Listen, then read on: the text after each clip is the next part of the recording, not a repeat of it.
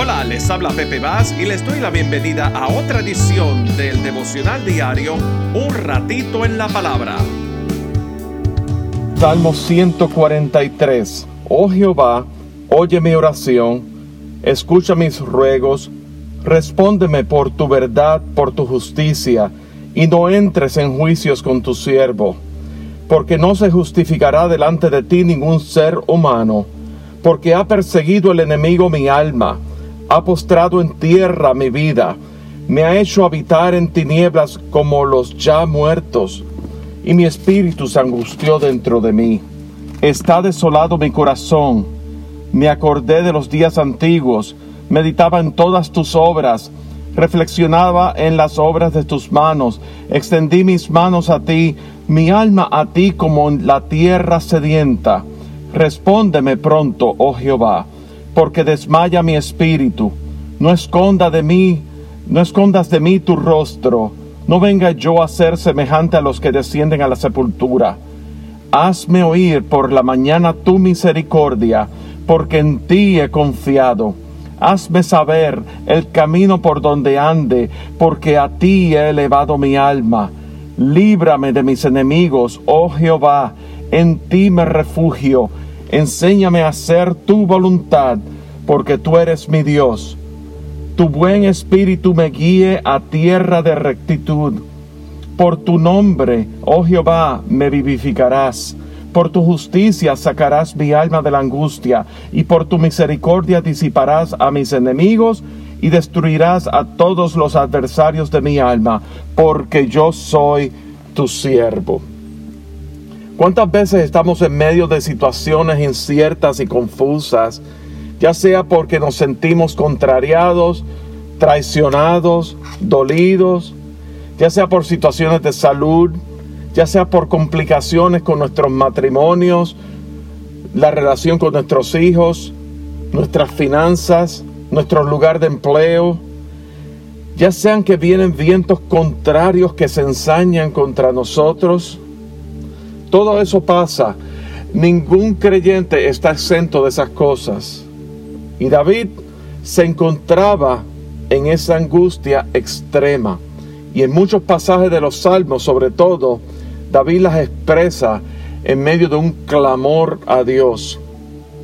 Y en el día de hoy vamos a utilizar el clamor de David en el Salmo 143 como modelo para expresarnos delante del Señor pero queremos considerar primeramente en, el primer versículo, ¿verdad? Eh, conforme a que escucha mi oración, oye mi oración, respóndeme por tu verdad, por tu justicia. Está hablando de los atributos de Dios, Dios verdadero, Dios justo. Entonces, reconociendo ese atributo de Dios justo y verdadero, David clama inmediatamente en el versículo 2, porque no sea juzgado con la justicia de Dios. Como que, como si se estuviera recordando, utilizando sus propias palabras en el Salmo 130, versículo 3, que dice, Jehová, si mirases a los pecados, ¿quién, oh Señor, podrá mantenerse? Y es que estamos hablando de un Dios que es justo y verdadero, y aún David se ve a sí mismo y ve su entorno y dice, Señor, pero no me juzgues con tu justicia, no me juzgues, Señor, no extiendas tu justicia en esta hora. En la segunda parte del versículo 2, porque no se justificará delante de ti ningún ser humano. Y eso me habla a mí del reconocimiento de la insuficiencia del hombre para poder justificarse.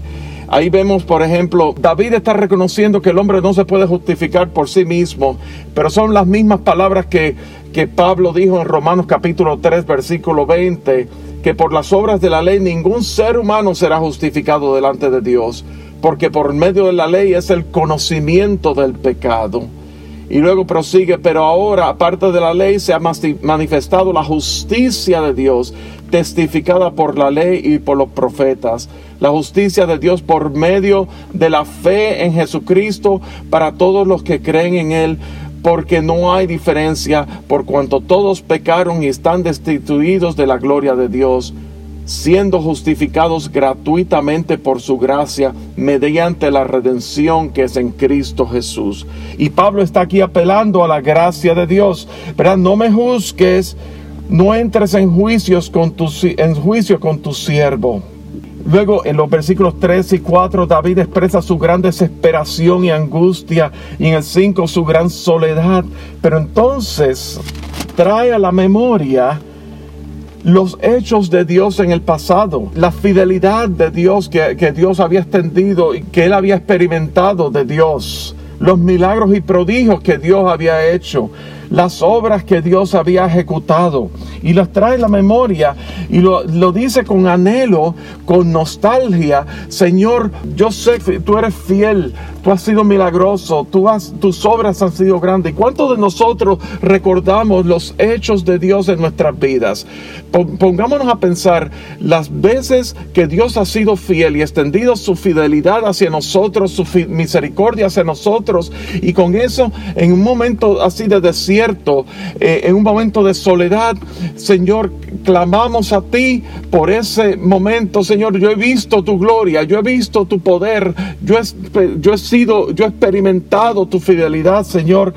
Señor, hazme haz volver a experimentar, permite que yo vuelva a experimentar esa, esa, tu fidelidad. En el versículo 7 es como una reiteración de ese clamor desesperado por una respuesta. Y entonces en el los versículos 8 al 10, David clama la misericordia de Dios, expresa su confianza en Dios, eh, clama por la dirección de Dios, expresa su afecto y eh, reconoce que su único socorro está en Dios, al Dios que lo rescata, al Dios que es su refugio. David se rinde completamente a la voluntad de Dios, dejándose eh, expresando docilidad ante la enseñanza de Dios. Nosotros necesitamos aprender a ser dóciles y dejarnos enseñar por Dios, dejarnos guiar por Dios, porque la guianza de Dios, la guía de Dios es hacia el camino de rectitud. Y entonces en los versículos 11 y 12, David establece las bases por las cuales Dios ejecuta su obra. Por tu nombre, oh Jehová, tu nombre, Señor, el yo soy, el que yo soy, el existente y el suficiente en él mismo. Por tu justicia, por tu nombre primeramente y luego por tu justicia, porque tú eres un Dios justo. Tu justicia es perfecta, mientras que mi justicia es imperfecta porque es caída, es, es bajo el pecado, pero tú eres Dios perfecto. Y luego por tu misericordia. Y ahí las bases por las cuales Dios ha de obrar y David las expresa en su oración. Por tu nombre, por tu justicia y por tu misericordia. Y luego al final dice, porque yo soy tu siervo. Este devocional se emite todos los días de lunes a viernes a través de las plataformas de Spotify, Apple Podcasts y YouTube. Suscríbanse a este podcast buscando a Pepe Bass Jr. y allí encontrarán recursos del devocional diario, el mensaje de la semana, música y mensajes de interés para todos. Pero muy importante, compártelo con tus amigos para que nos ayuden a crecer nuestra audiencia y a difundir el mensaje de salvación por medio de Jesucristo. También estamos en las redes sociales de Facebook, Instagram y Twitter. Muy importante, aprieten el botón de like o me gusta y compártelo con sus amigos. Que Dios te bendiga grandemente y será hasta nuestra próxima edición de Un ratito en la palabra. Que la luz de tu